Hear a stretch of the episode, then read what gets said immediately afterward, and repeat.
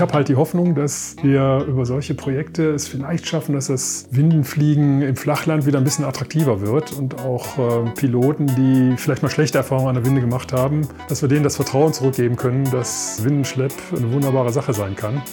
Und wenn wir auf die Art schaffen, ein paar Leute mehr hier auch im Flachland in die Luft zu kriegen, wäre das doch eine schöne Sache.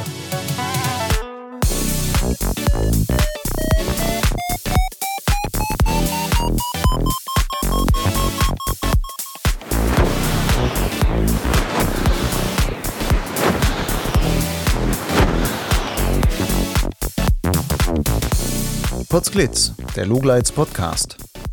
Geschichten aus dem Kosmos des Gleitschirmfliegens.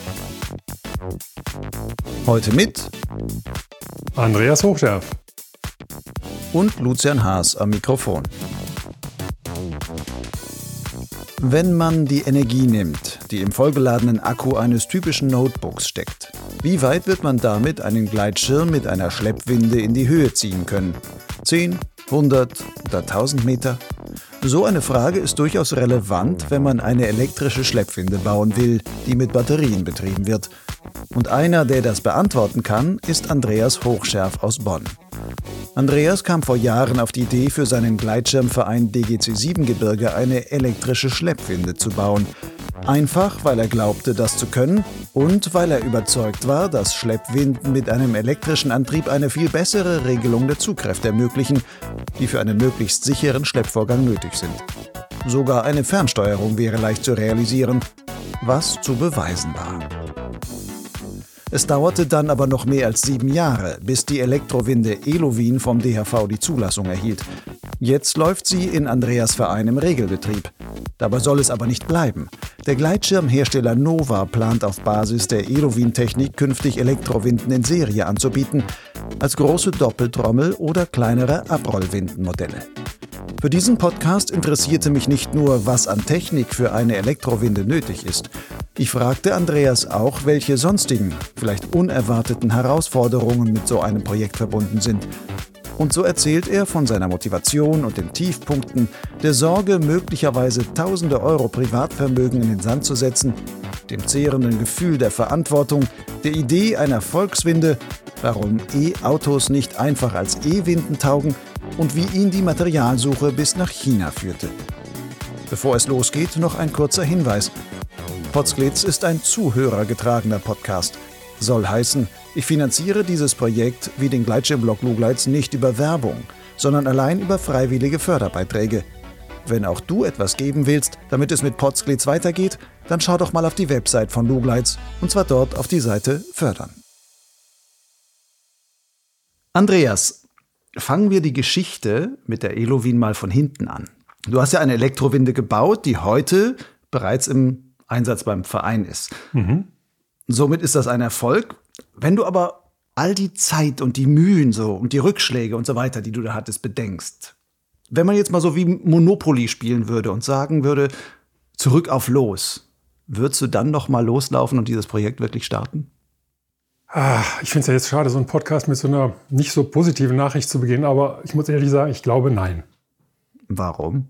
Es war in Summe sehr komplex, äh, sehr herausfordernd, sehr, sehr zeitaufwendig und ähm, ich habe auch ein paar Dinge mh, hm, im Vorhinein nicht bedacht, die mit einer reinen Technik oder, oder auch finanziellen Dingen gar nichts zu tun haben.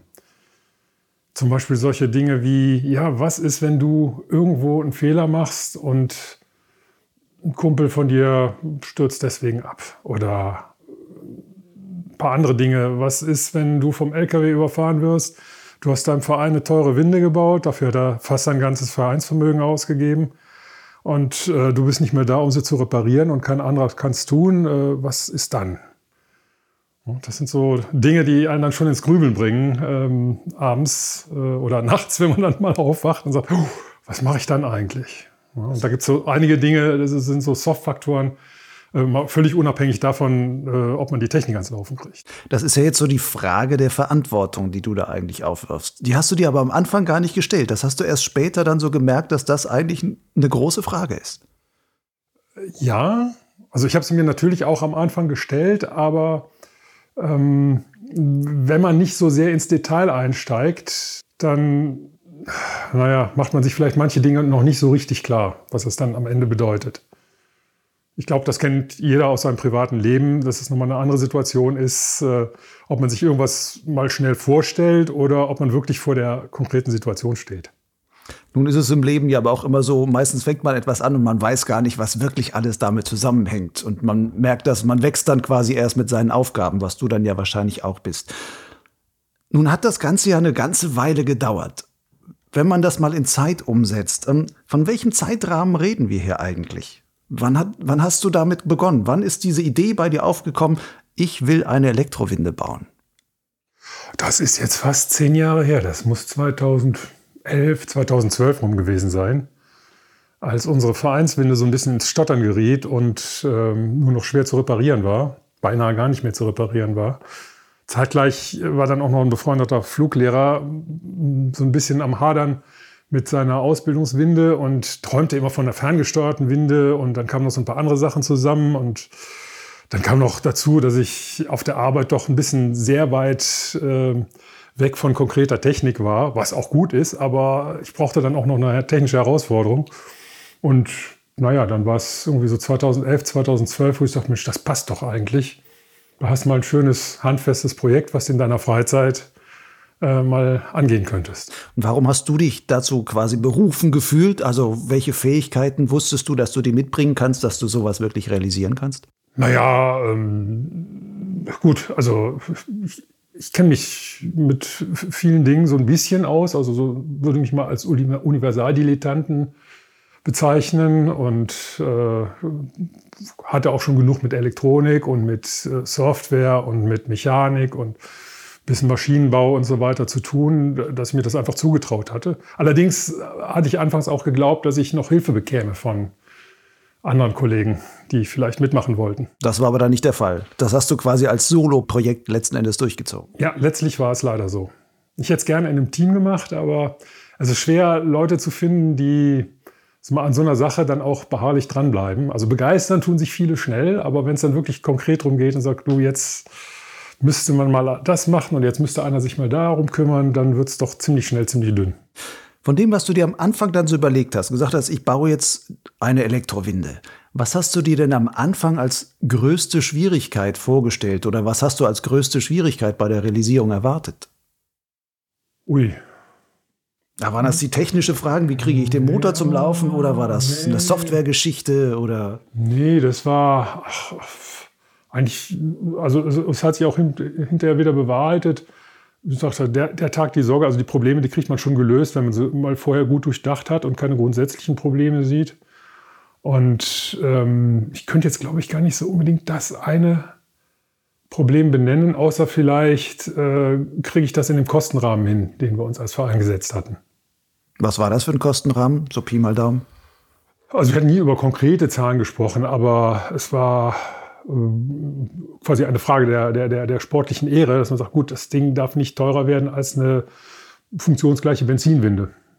Das heißt irgendwas so zwischen 15.000 und 20.000 wahrscheinlich.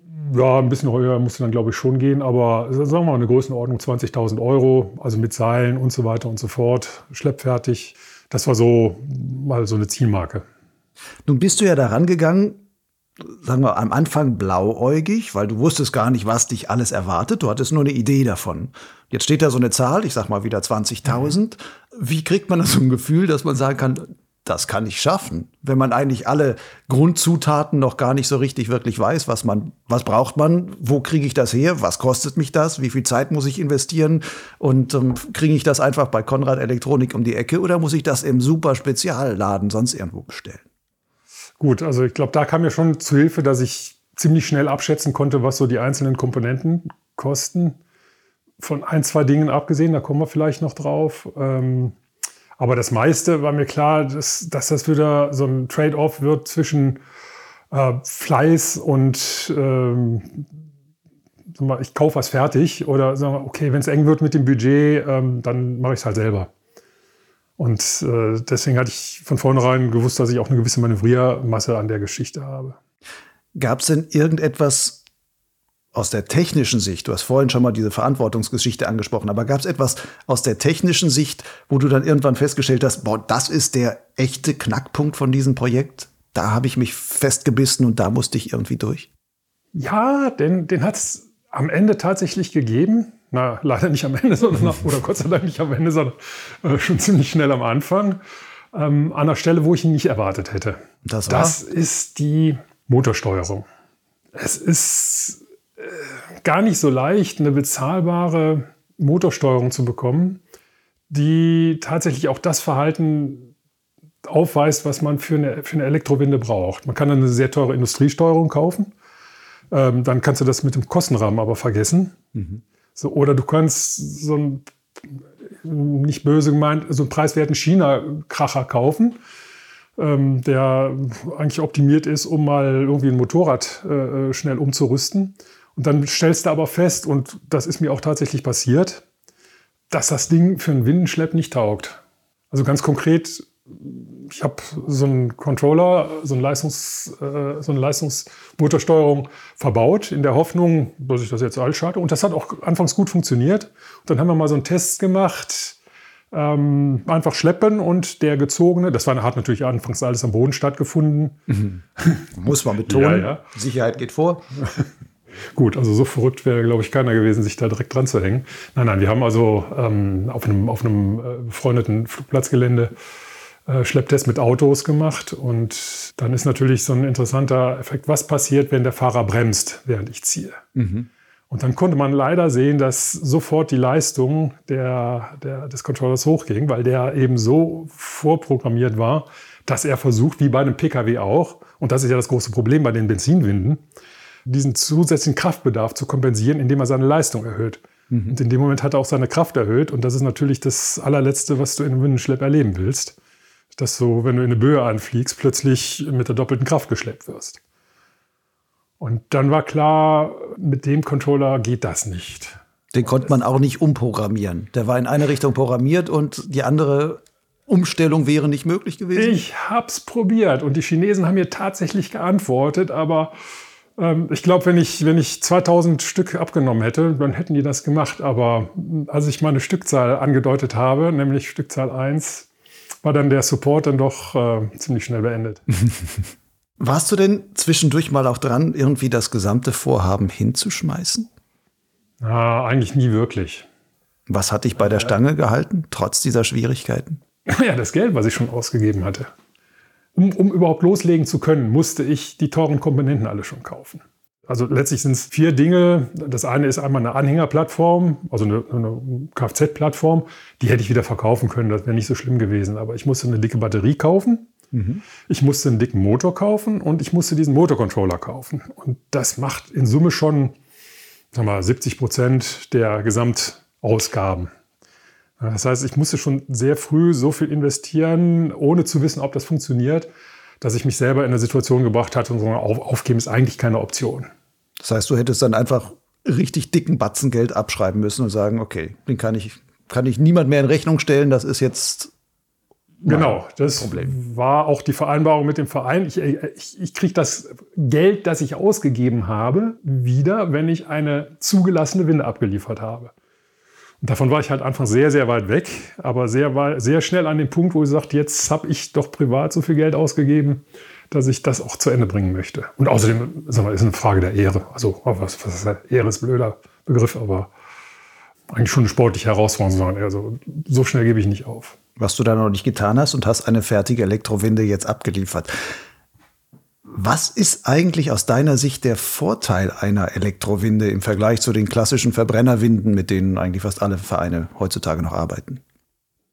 Ich glaube, da muss man unterscheiden. Also der, der wichtigste technische Vorteil, wenn man rein klassischen Schleppbetrieb sich anschaut, ist ähm, ganz unzweifelhaft, ähm, dass, dass Elektromotoren, also zumindest die für diesen Zweck gut geeigneten äh, Gleichstrommotoren, eine viel, viel bessere Regelcharakteristik haben als, als Autos. Ich glaube, das kann man am besten mal vergleichen, wenn man, wenn man, das kennt jeder, mit einem Pkw an einem steilen Berg anfährt. Ja, dann muss man ziemlich viel Gas geben und den Rest vorsichtig mit der Kupplung dosieren, damit das Ganze funktioniert. Denn das Problem ist ja, ich brauche viel Kraft, um das Auto loszuschieben. Mhm. Aber, aber ein Benzinmotor kann nicht viel Kraft liefern, ohne viel Leistung zu produzieren. Und diese Leistung muss ich dann wieder vernichten mit der Kupplung.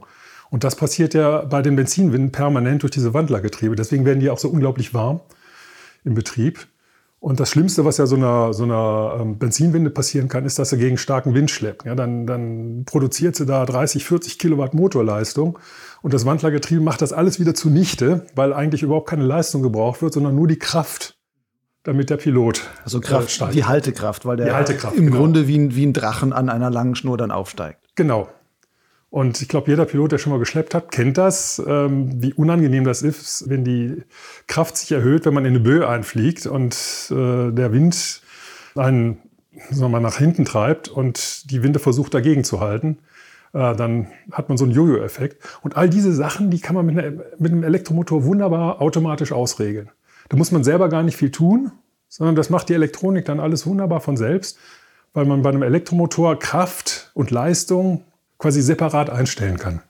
Würdest du denn sagen, dass so eine Elektrowinde mit dieser elektronischen Steuerung, die du da gebaut hast, letzten Endes sogar besser ist als ein wirklich guter, erfahrener Windenfahrer?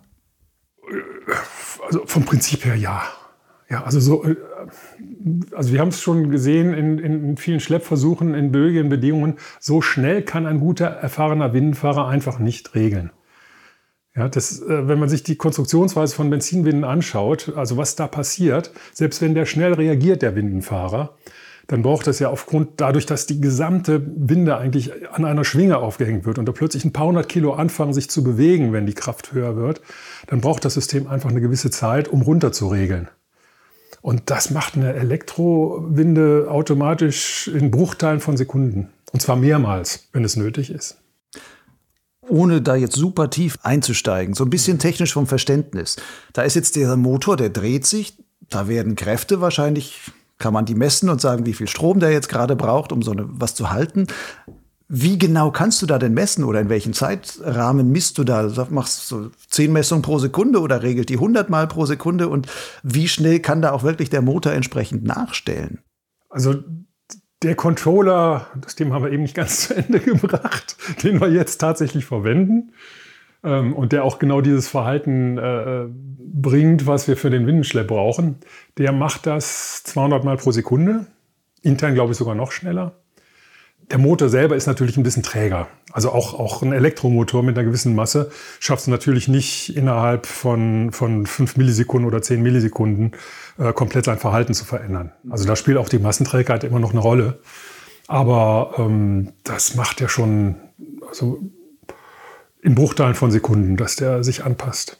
Und zwar automatisch. Das heißt aber dann so ein klassischer also weit man da überhaupt schon von Klassik reden kann. Aber ein Elektrowindenschlepp ist damit für den Piloten zumindest, wenn es nicht jetzt super stürmisch ist, eh schon wahrscheinlich viel, viel ruhiger, als es mit jeder Verbrennerwinde überhaupt sein kann. Also wir hatten schon Schlepppiloten in heftig böigen Bedingungen, die sagten, ach, das war doch ganz sanft. Weil, weil die Winde selber so viel ausgeregelt hat. Genau. Also ich will das jetzt nicht in allerhöchsten Tönen löben, aber, aber da haben wir also viel positives Feedback gekriegt von Piloten, die das äh, erlebt hatten. Wie erlebst du das? Bist du überhaupt von deiner Elektrowinde schon geschleppt worden oder vertraust du deiner Technik selber nicht? Um Gottes Willen, da würde ich mich niemals dranhängen. Nein, also das war so ein bisschen die bittere Pille. Also wir hatten leider sowieso nicht so sehr viele Erprobungstermine, weil wir auch nicht so sehr aktiv im Windenschlepp sind, auf der, aufgrund der Geländesituation und Personalsituation. Und also an den wenigen Terminen, wo ich dann auch wirklich dabei war, habe ich dann leider letztlich am Boden stehen müssen und die Winde überwachen und die Messungen machen und die Daten sammeln und gucken, dass alles läuft. Und hatte dann selber nicht die Ruhe, in die Luft zu gehen. Also effektiv bin ich erst, glaube ich, zwei oder dreimal an der Winde selbst geflogen. Und das auch nicht bei Bedingungen, wo ich das selber austesten konnte. Wie war das dann? Ist das dann so ein besonders stolzes Gefühl, wenn du sagst, wow, das ist jetzt mein Baby, zieht mich jetzt hier in die Luft? Ach, das kommt vielleicht später mal. Also. Da hast du noch wahrscheinlich zu viel mit technischen Augen drauf geguckt und versucht rauszufühlen, was da eigentlich gerade abgeht. Genau, sowas. genau. Also das ist dann mehr so dieser analytische Blick und so, ah, jetzt passiert dies, jetzt passiert das, jetzt passiert jenes, ja. Jetzt hast du ja die Winde dem Verein übergeben und du hast das auch vorhin schon mal so angesprochen. Irgendwie ist da ja immer noch diese Frage der Verantwortung, spielte da immer so, so eine Rolle mit. Im Grunde wirst du ja wahrscheinlich diese Verantwortung auch nie so, so richtig los. Ähm, bist du da jetzt eigentlich auch von der Winde, so wie du sie jetzt da hast, in irgendeiner Weise noch in der Haftung auch auf gewisse Weise?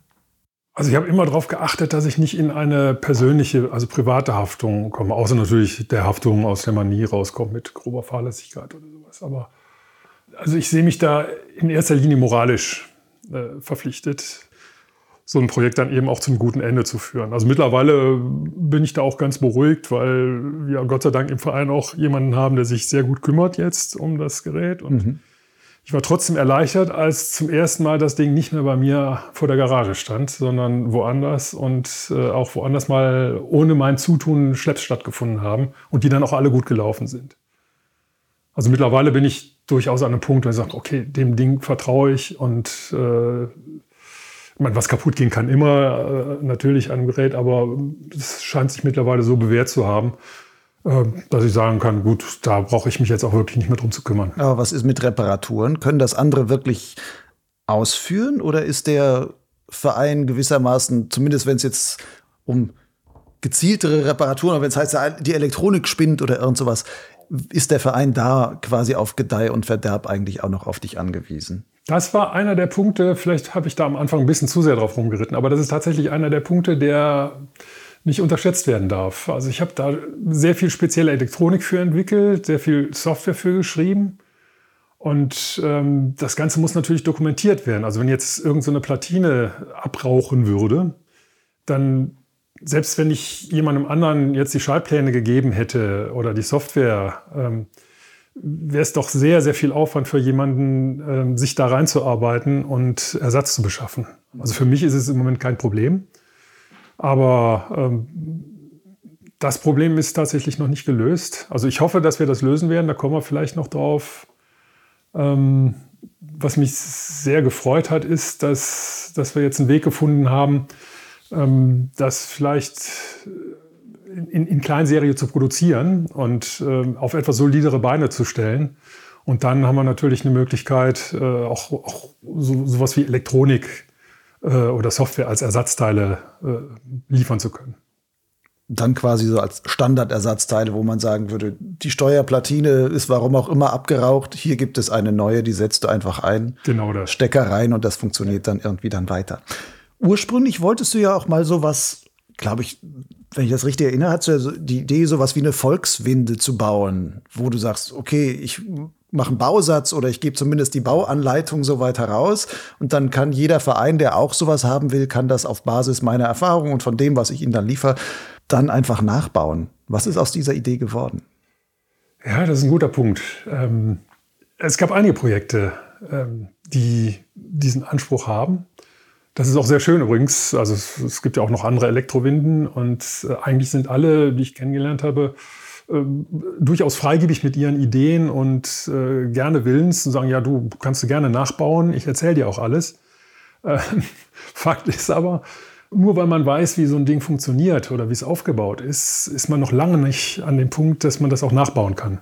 Und äh, da gehören so viele Einzelschritte dazu und so viele unterschiedliche Gewerke, also ich sage jetzt mal, bei einer, bei einer Benzinwinde ist es relativ einfach, wenn man schweißen kann, also wenn man ein bisschen Metallbau kann und, und äh, weiß, wie ein Benzinmotor funktioniert, dann kriegt man das schon irgendwie hin. Mhm.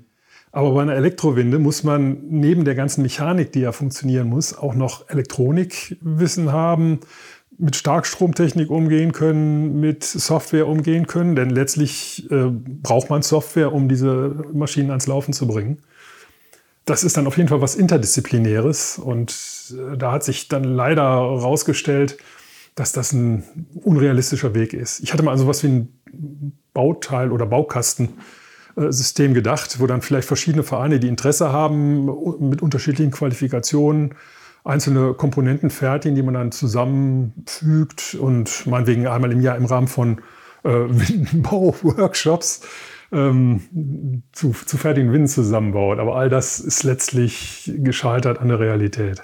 Das wäre so wie so eine Elektrowinden AG, wo man sagt, der eine sagt, ich liefere die Motoren, der nächste sagt, ich schraube da immer die, die Elektronik zusammen und dann, dann bauen wir das am Ende genau. wie auch immer so zusammen. Das war die Idee. Das war die Idee. Also das war eine der Ideen. Also die ursprüngliche Idee war, ich dokumentiere einfach alles sehr schön und dann kann sich das ja jeder nachbauen. So, das war aber ziemlich schnell klar, dass das nicht funktioniert. Ähm, und äh, der nächste Schritt wäre dann gewesen, gut, man, man organisiert auch noch, dass, dass eben mehrere Parteien einzelne Komponenten fertigen und die dann zusammenbauen. Meinetwegen der eine Verein baut fünf Seiltrommeln, der andere Verein baut ähm, fünf Rahmen und der dritte Verein baut fünf Platinen und dann hilft man sich gegenseitig und äh, kriegt so die ganze Sache ans Laufen. Nova hat ja jetzt bei der Thermikmesse dann angekündigt, dass sie jetzt die Elovin, also dieses Modell, was du als Elovin entwickelt hast, ähm, zumindest in einer kleinen Serie wirklich zur Serienreife bringen will und auf den Markt bringen will. Wie ist es eigentlich zu dieser Kooperation von dir mit Nova gekommen? Das war, boah, ist jetzt gut drei Jahre her. Der DHV hatte ein ähm, Elektrowindenforum gegründet, mhm. wo alle äh, interessierten Entwickler oder Friends and Family, die sich für das Thema interessieren, äh, registrieren lassen konnten und sich austauschen konnten. Und äh, ich hatte relativ bald dann, ja 2017, von zwei Nürnberger Fliegerkollegen ähm, auf diese Weise erfahren, die ähm, ein sehr interessantes Projekt äh, realisieren wollten, nämlich so eine Anhängerkupplungswinde. Der, eine oder andere kennt sie vielleicht, Skinch äh, vom Prinzip her, also einfach nur ein Motor mit, mit, mit Trommel auf eine Anhängerkupplung montiert, relativ äh, simpel mechanisch gehalten, zumindest auf den ersten Blick. Und äh, da suchten die Unterstützung. Und mhm. da konnte ich natürlich eine ganze Menge schon zu dem Zeitpunkt äh, beisteuern. Und dann kamen wir uns äh, in, in, den Kontakt. Und ähm, wir haben dann so einen Deal gemacht. Das war, ich, ich liefere euch die ganze Elektronik und die Software und dafür kriege ich von euch eine Seiltrommel. Und ähm, dann haben wir da einfach zusammen losentwickelt. Und irgendwann stellte sich raus, dass einer von den beiden bei Nova ist und sich auch vorstellen konnte, sowas mal in Kleinserie zu produzieren. Zwar eher so diese Abroll- oder diese, diese Annäherkupplungswinde, aber er hat sich dann auch zunehmend, oder die beiden haben sich dann auch zunehmend mit der, mit der größeren Rahmenversion anfreunden können. Und letztlich haben wir dann über die Jahre, äh, wo wir die Projekte schön mal zum Erfolg geführt haben, ähm, beschlossen, dass wir jetzt beide Modelle äh, mal versuchen werden, in Kleinserie zu produzieren. Wann wird es dann diese erste Elovin von Nova geben? Ist das schon abzusehen? Uh, da will ich jetzt der Firma nicht, nicht in ihre Kommunikationsstrategie fahren. Also wir hoffen, dass wir jetzt äh, leider Corona-bedingt äh, mit drei Monaten Verzögerung im Juli mal mit, mit einem Prototyp loslegen können. Der wird dann sehr ähnlich sein wie die Elowin, die wir jetzt bei uns im Verein haben. Und dann schauen wir mal, wie gut sich das bewährt in der Praxis und äh, sind dann hoffentlich relativ zügig in der Lage, auch äh, eine, eine kleine Serie aufzulegen damit.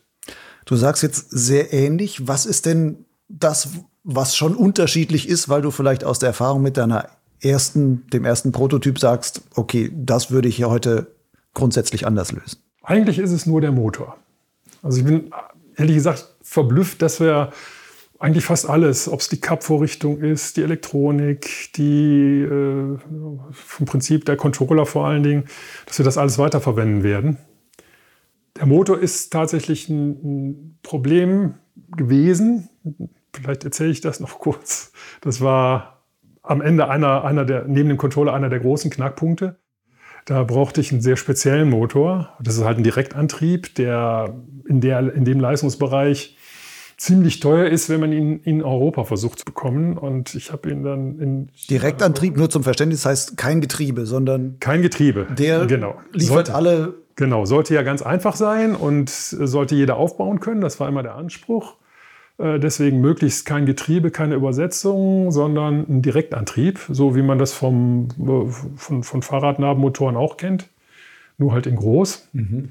Und dafür braucht man natürlich sehr, sehr starke Magneten in diesen Motoren und die sind äh, sehr, sehr teuer.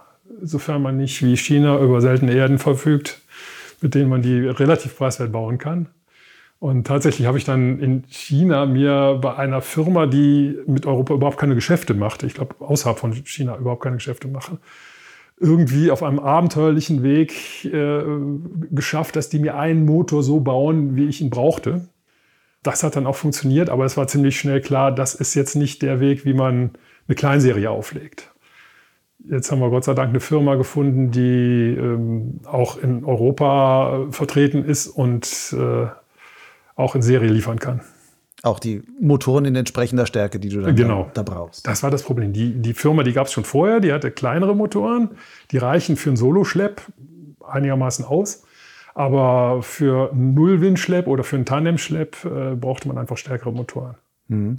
Noch kurz mal zu China, das interessiert mich jetzt. Du sagst, ich habe da jemand in China gefunden, der mir sowas baut. Du sitzt jetzt hier in Bonn, also ich sitze mit dir jetzt hier auch in Bonn. Wie findet man jemand in China, der einem ein Spezialmotor baut, wo man dann noch hinschreibt, du, ich brauche etwas für eine Elektrowinde, wo vielleicht der Chinese sagt, was ist das denn?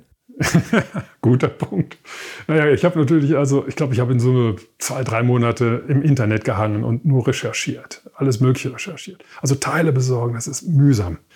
Ja, ob das Federn für Kapvorrichtungen sind oder was, man muss alles berechnen, man muss gucken, wo kriegt man es her. Und Elektromotor war ein ganz großes Problem. Ich habe mich erst hier in Deutschland natürlich umgeguckt, dann in Europa. Und dann stellte sich aber raus, nee, es, es hilft nichts, du musst äh, nach China gucken. Mhm. Und ähm, dann gab es letztlich auch nur zwei oder drei Firmen, die man über Alibaba. Als Plattform ist das dann so, Handelsplattform da? Genau, die chinesische, so eine chinesische, äh, eigentlich so eine Industriehandelsplattform, zumindest zu dem Zeitpunkt. Habe ich eine Firma gefunden, die zumindest auf Englisch ansprechbar war. Und da meldete sich ähm, ein Chinese, die geben sich alle netterweise irgendwelche englischen Namen, damit man nicht zu sehr Rade brechen muss. Und äh, also das war der Chris und der Chris war dann sehr hilfsbereit und äh, nahm meine Wünsche auf und sagte dann irgendwo, ja, sowas können wir bauen oder sowas können wir machen. Und äh, das ging dann schon ziemlich ins Eingemachte, also mhm. richtig mit Drehzahlen und Newtonmeter und so weiter und so fort.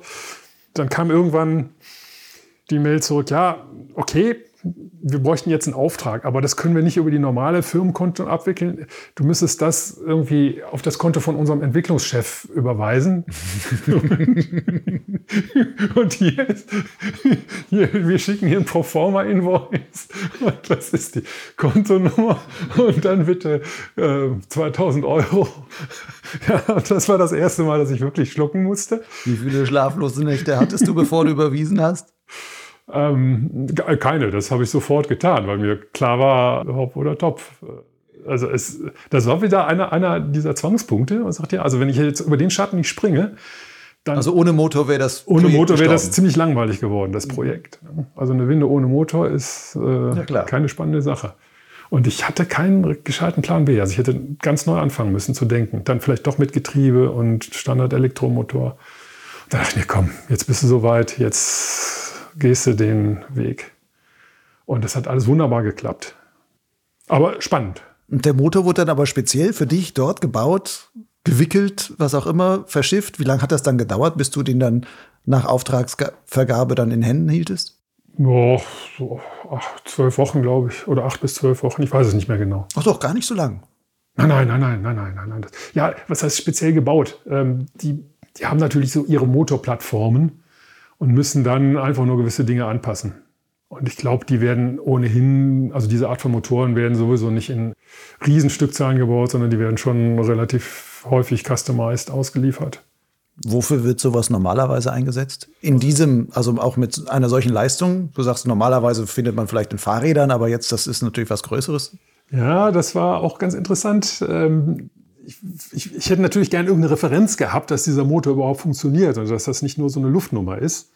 Und dann haben die mir äh, einfach ein paar Bilder geschickt aus ihrer Werkstatt, wo sie Taxis umgerüstet haben. und zwar haben die dann wirklich ganz stoisch ihre Radnaben, also haben, haben die, haben die äh, Rückräder von den, von, den, von den Taxis ausgebaut und einfach ihre, ihre Einschweißhülsen da reingesetzt und dann ihre Motoren reingeschraubt, die Räder dran und dann fuhren diese Taxis los. Mhm. Und die meinen ja, also unsere Taxis fahren schon, oder sag mal, der Kunde, der diese Taxis betreibt, fährt jetzt seit drei Jahren in Hong äh, fehlerfrei und anstandslos durch die Gegend.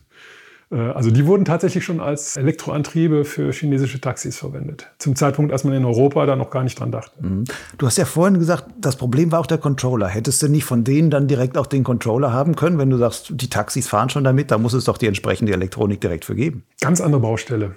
Also jemand, der Motoren baut, kann auch lange keinen Controller bauen. Und äh, auch die haben ihre Controller sagen wir, bei den einschlägigen Lieferanten gekauft die hat mir halt auch einen Controller empfohlen, den ich allerdings ja schon probiert hatte und der mit dem Motor auch gut funktionierte, aber eben nicht für Windenschleppbetrieb. Für ein Taxi war der Weil der halt falsch programmiert war und du nicht wusstest, wie man ihn vielleicht umprogrammieren kann. Ja, selbst wenn ich es gewusst hätte, ich hätte es nicht gekonnt. Das ist äh, dann schon in die Chips gemeißelt, da kommt man nicht ran. Diesen Controller, den du jetzt verwendest, das ist jetzt ein bisschen spezielle technische Frage. Warum kann der das, was du für die Winde brauchst, wenn du sagst, normalerweise fürs Autofahren brauche ich eigentlich dieses Verhalten gar nicht? Mhm. Es ist ein bisschen ärgerlich, denn das, was die Controller für Windenschlepp können müssen, kann eigentlich jeder Controller. Hätte auch dieser China-Controller gekonnt. Er hat es nur nicht quasi nach außen offengelegt, es so zu parametrieren, dass es auch funktioniert. Und der Controller, ähm, den ich jetzt verwende, der lässt sich sehr, sehr weit parametrieren, also sehr, sehr stark einstellen. Das war allerdings auch eine große Hürde. Also ich habe am Ende, glaube ich, über ein Jahr gebraucht, um das Ding so einzustellen, dass er funktioniert, um überhaupt erstmal zu begreifen, wie der funktioniert. Es war ein ungeheuer komplexes Teil und ähm, hat mich viele, viele schlaflose Nächte gekostet. Aber am Ende war es äh, der Schlüssel zum Erfolg, dass der eben die Parameter offengelegt hat, die man für Windenschlepp braucht. Und ich kenne auch andere Elektrowindenprojekte, die an diesem Problem gescheitert sind. Wie viele aktuelle Elektrowindenprojekte gibt es denn von denen, wo du sagst, das war nicht mal welche, wo einmal eine gebaut wurde und dann die steht halt da, aber geht nicht weiter, sondern wo du sagst, da ist wirklich noch Entwicklungspotenzial drin oder die könnten vielleicht auch auf den Markt kommen oder was auch immer. Oder seid ihr mit Elovin und Nova im Grunde, werdet ihr da erstmal konkurrenzlos? Ach, ich glaube, also Entwicklungspotenzial äh, haben, haben, viele Projekte. Das ist nicht das Thema. Also manche Pro Projekte waren von vornherein so angelegt, äh, die haben dann, ich sage jetzt mal, aus dem Vollen geschöpft und sich um Kosten nicht geschert, sondern die wollten einfach ein Ziel erreichen.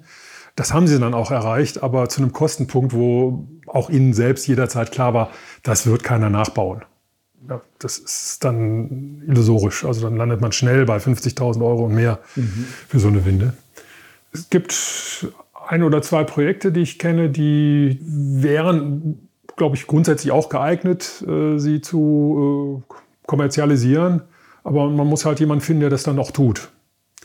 Und äh, das hatte ich bisher nicht gesehen. Also die einzige mir bekannte Elektrowinde, die auch in einer kleinen Serie verfügbar ist, ist die Moliwinch. Äh, die allerdings nicht mit Akkus betrieben werden kann, sondern mit Netzstrom läuft oder halt einem Dieselaggregat. Apropos Akkus, das haben wir eigentlich noch gar nicht besprochen. Eine Besonderheit deiner Winde ist ja, dass alles, was man für die Winde braucht, ist auf dem Anhänger drauf, also auch mhm. die Stromversorgung. Du sagst jetzt gerade Akkus. Was für Akkus hast du zumindest in der jetzt verbaut, die da jetzt für den Verein fertig ist? Ja, nach langer Recherche hatte ich mich dann für äh, Gabelstapler-Akkus entschieden. Äh, die haben halt den Vorteil, dass sie auch hohe Ströme liefern können. Das ist wichtig. Und äh, die sind relativ robust und vor allen Dingen nicht so teuer. Ja, also zu dem Zeitpunkt hätte es auch schon Lithium-Akkus gegeben. Also wir reden jetzt hier über einen Zeitraum 2012. Mhm. Aber die waren zu dem Zeitpunkt noch dreimal so teuer wie die, wie die Bleiakkus. Und das wollte ich dann dem Verein erstmal nicht antun. Und dachte, komm, dann machen wir erstmal Bleiakkus und irgendwann, wenn diese Lithium-Akkus billiger sind, dann kann man ja auch wieder umsteigen. Allerdings sind sie bis heute nicht billiger geworden. Aber das, was ihr jetzt mit Nova plant, hat das dann auch solche Bleiakkus oder plant ihr das eigentlich mit Lithium-Akkus, weil du sagst, im Grunde ist das the way to go, dass die sind leichter, da, die Energiedichte ist auch mindestens genauso gut oder so? Naja, die Idee ist eigentlich, dass das der Interessent äh, selber entscheidet. Also anders als bei einer Benzinwende, wo man sagt, da baue ich einen 20-Liter-Tank rein und äh, damit ist dann jeder glücklich ist es ja so, da gibt es äh, kleine Schleppgemeinschaften, die wollen, die sind, die sind froh, wenn sie am Abend noch fünf Schlepps machen können. Die kommen mit einer kleinen Batterie aus und dann gibt es eine große, einen großen Verein, der sagt, ja, also 100 Schlepps müssen wir aber schon schaffen. Und der braucht natürlich eine ganz andere Batterie. Äh, und deswegen konzipiert man das Ganze so, dass man eigentlich den Batterietyp unabhängig von der Winde wählen kann. Du kennst dich ja mit so elektrischen Daten so ein bisschen aus. Nur zum Vergleich mal, wenn ich mir so einen typischen Notebook-Akku nehmen würde und sage, wie viele Schlepps stecken in einem solchen Notebook-Akku? Also wie viele Piloten kriege ich bei normalen Bedingungen oder sagen wir einfach Nullwindbedingungen? Ich brauche viel Kraft von der Winde her wie viel kriege ich da mit einem Notebook-Akku hochgeschleppt? Also ich würde mal sagen, also ein 50 Kilo Pilot würde vielleicht 150 Meter Ausklinkhöhe erreichen, dann ist er leer. Ein Notebook-Akku? Ein Notebook-Akku. Das heißt, wenn also ich, ich sage, ich will 100 Schlepps pro Tag hinbekommen, die jetzt nicht nur bis 150 Meter mhm. gehen, sondern am besten mir eine Ausklinkhöhe von 400 Metern vielleicht liefern, dann brauche ich also 1000 solcher. Ne, habe ich jetzt falsch gerechnet? Also ich sage jetzt mal, so ein, so ein Notebook-Akku hat rund 100 Wattstunden, mhm. Um bei den technischen Zahlen zu bleiben. Und äh, für so einen normalen Schlepp braucht man irgendwas zwischen 150 und 250 Wattstunden, je nachdem.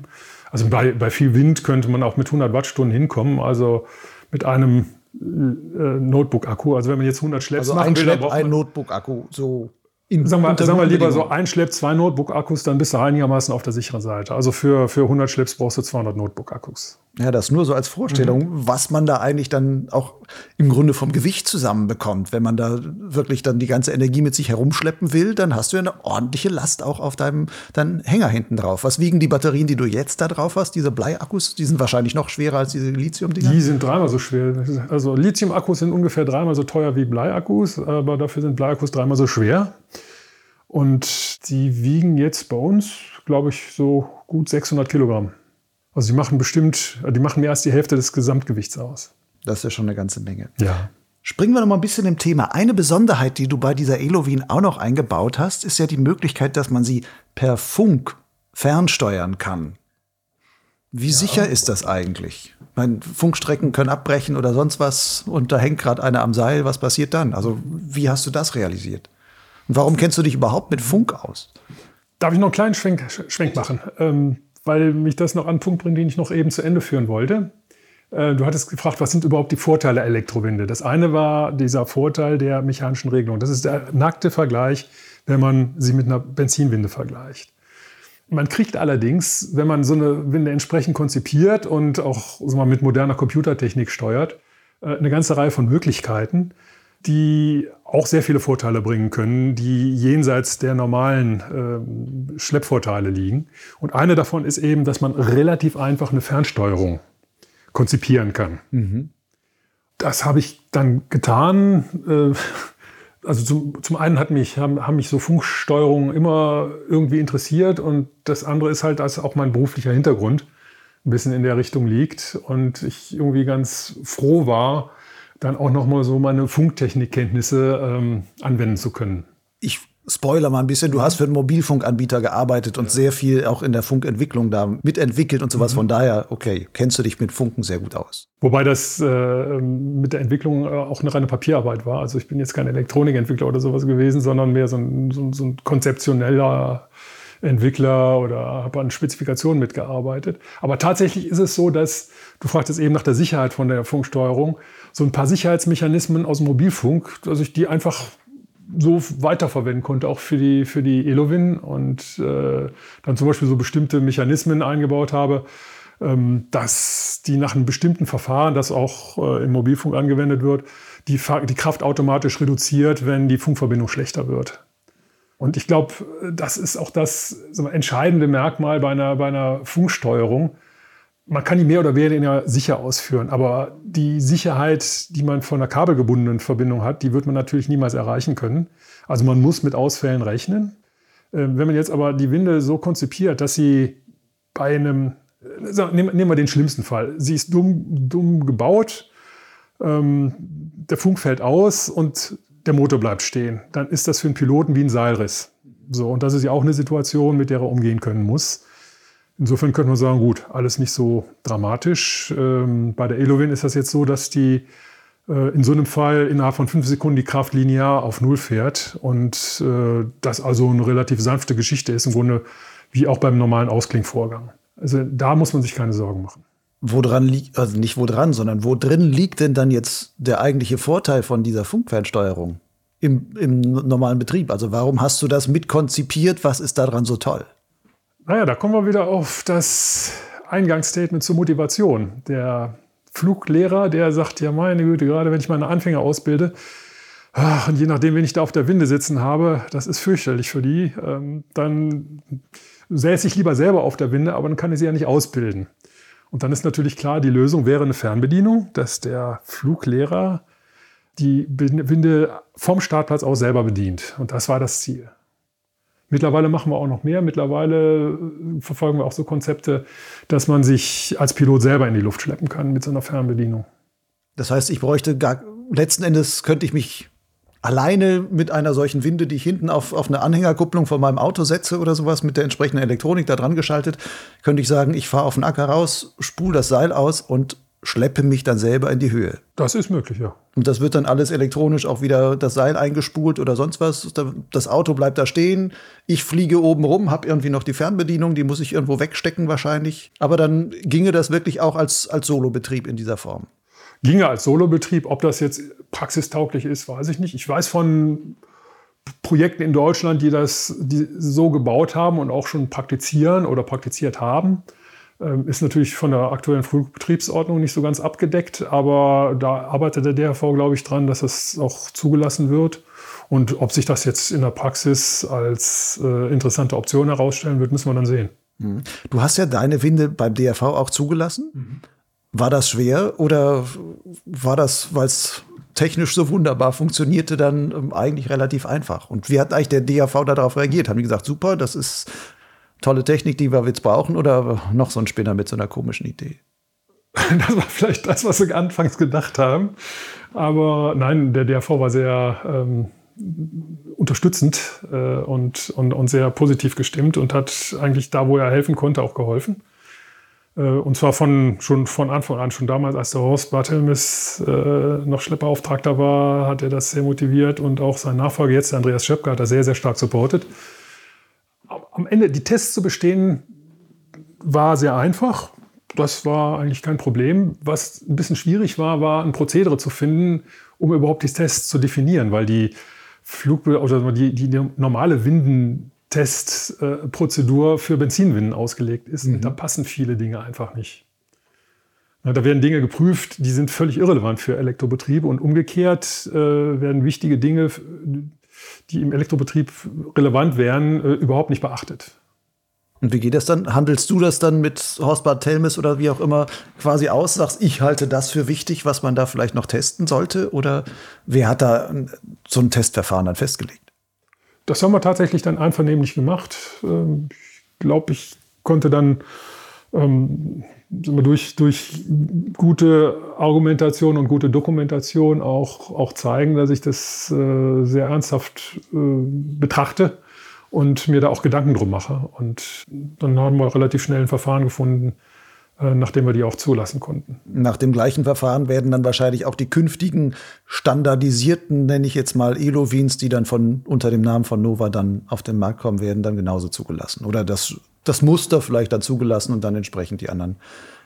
Da gehe ich im Moment von aus. Also ich, ich schätze mal, dass mittelfristig äh, da noch äh, weitere Vorschriften angepasst werden müssen und sich da was entwickelt. Äh, ich glaube, damals sind die Zulassungsvorschriften für die Benzinwinde ja auch nicht über Nacht entstanden. Also das wird sicherlich über die Jahre sich dann entwickeln und äh, vielleicht auch anhand neuer Erkenntnisse noch der ein oder andere zusätzliche Prüfpunkt eingebaut. Aber im Moment gehe ich davon aus, dass man das so machen kann. Mhm. Wenn jetzt so eine Elovin vermarktet von Nova dann entsprechend auf den Markt kommt als Standard, glaubst du, dass die sich auf dem Markt dann durchsetzen werden? Dass die Leute sagen, Elektrowinden sind so toll, wir wollen gar keine Benzinwinden mehr? Benzinwinden schlippen ja nicht schlecht. Und, und äh, na, ich mal, Elektrowinden sind ja auch nicht ganz billig.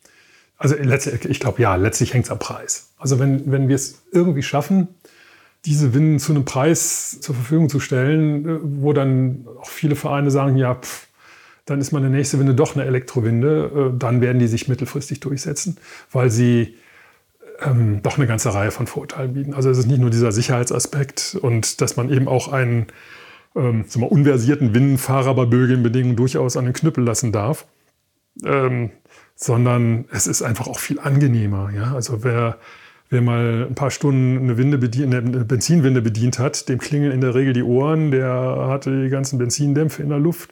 Und äh, das war jetzt nie die große Motivation für eine Elektrowinde. Aber bei einer Elektrowinde kann man sich während des Schlepps noch mit seinem Kumpel nebenan unterhalten. Und da riecht auch nichts. Mhm wenn man nicht gerade einen Kurzschluss produziert. Aber günstiger können diese Elektrowinden zumindest in dieser Lösung, wenn du sagst, mit Batteriebetrieb ja eigentlich nur werden, wenn du sagst, die Batterien werden deutlich günstiger. Also wenn zum Beispiel diese Lithium-Ionen-Akkus nochmal im Preis dann halt entsprechend nach unten deutlich fallen. Das würde dann den Preis, also ich nehme, wenn man jetzt sagt, so eine Elektrowinde wie, wie die, die jetzt fertig ist, wenn du sagst, das würde ich jetzt mit Lithium-Ionen-Akkus ausstatten, welchen Preisanteil hätte dann in etwa allein dieser Akku? Macht das 60 Prozent des Gesamtpreises dann aus? Wie gesagt, das hängt davon ab, was für Bedürfnisse der Verein hat. Ja? Also wenn ich über 100 Schlepps am Tag äh, machen will und einen Lithium-Akku haben möchte, dann kann das gut sein, dass, das, dass ich da 40 oder 50 Prozent des Preises allein für den Akku rechnen muss. Aber wenn ich ein kleines Projekt habe, dann, dann kann das auch deutlich weniger sein. Oder wenn ich dann halt sage, ja gut, ich habe kein Gewichtsproblem, ich nehme einen Bleiakku, dann ist das auch gar nicht mal so teuer. Äh, das Problem ist halt, insgesamt äh, sind die Komponenten relativ teuer. Das ist, wir brauchen diesen, diesen teuren Direktantriebmotor, äh, der ist nicht leicht zu kriegen.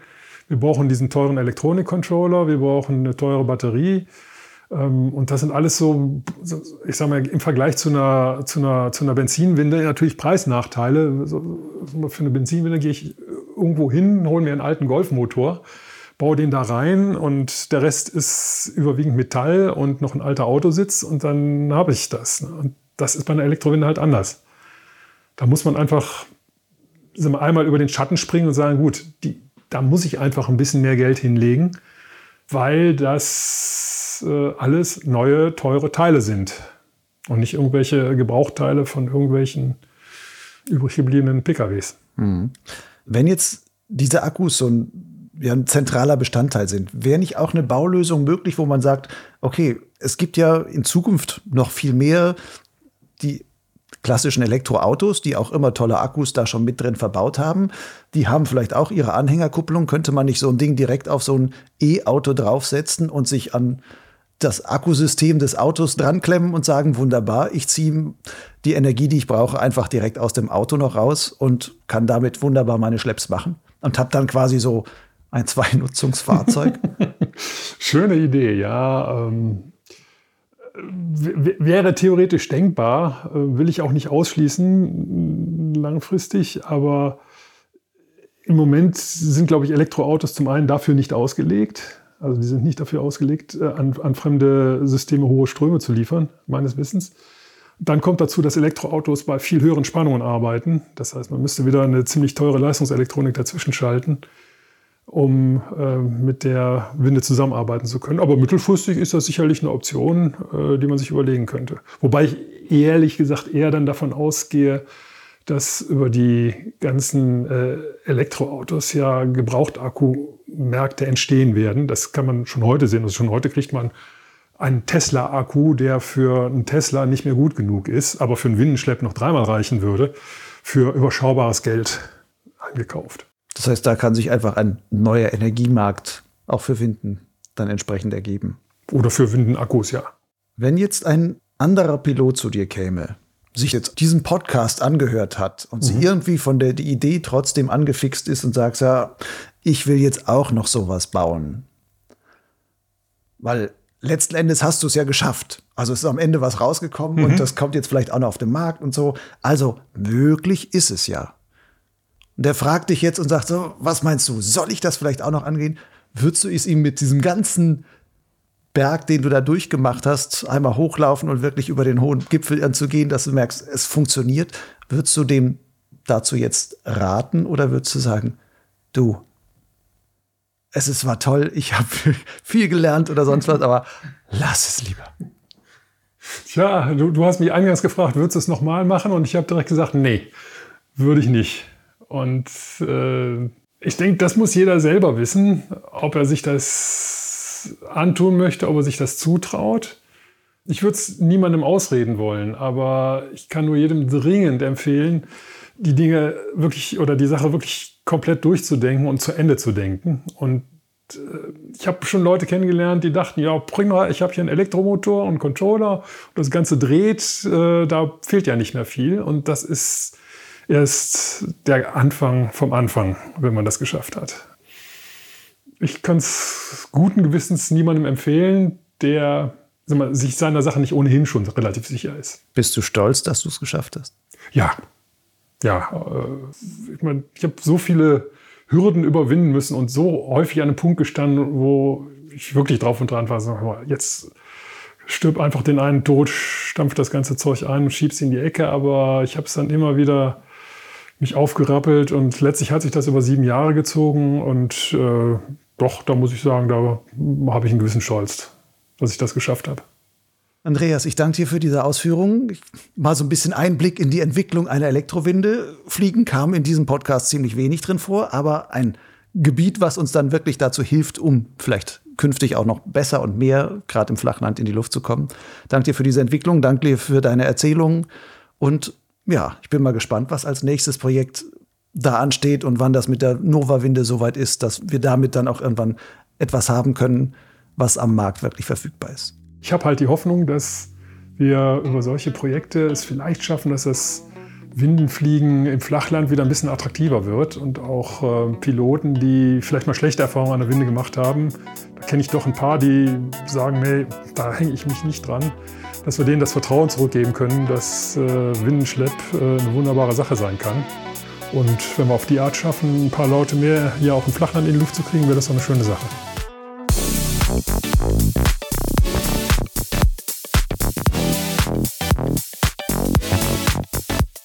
Das war Andreas Hochschärf im Gespräch mit Lucian Haas. Wer noch etwas mehr über die Elowin und den elektrischen Windenschlepp erfahren will, der sollte in die Shownotes zu dieser Podcast-Folge im Blog Lugleitz schauen. Dort habe ich einige Links rund um das Thema Elektrowinde zusammengestellt. Übrigens bin ich selbst schon mehrfach am Seil der Elowin gestartet. Es herrschten teils recht böige Bedingungen mit Scherwinden. Eine klassische Verbrennermotorwinde käme da schnell an die Grenzen ihrer Regelmechanik, was dem Piloten dann einen schaukeligen Ritt bescheren kann. Die Regelelektronik der Elowin zeigte hingegen in beeindruckender Weise, was sie kann. Sie glättet gewissermaßen die Turbulenzen, was dann auch erkennbar bessere Ausklinkhöhen ergibt. Von daher kann ich nur sagen, Flachlandpiloten, freut euch auf die Zukunft mit einem elektrifizierten Aufstieg. Wenn du Potsglitz und den zugehörigen Gleitschirmblock Lugleitz zu neuen Höhenflügen verhelfen willst, dann werde doch zum Förderer. Wie viel du als Förderbeitrag geben willst, bleibt ganz dir überlassen. Wer sich unsicher ist, dem empfehle ich als unverbindlichen Richtwert einen Euro pro Podcast-Folge und zwei Euro pro Lesemonat auf Lugleitz. Zahlungen sind ganz einfach per PayPal oder Banküberweisung möglich. Die zugehörigen Daten findest du auf der Website von Lugleitz und zwar dort auf der Seite Fördern. Ich sage schon mal Danke und bis bald. Ciao.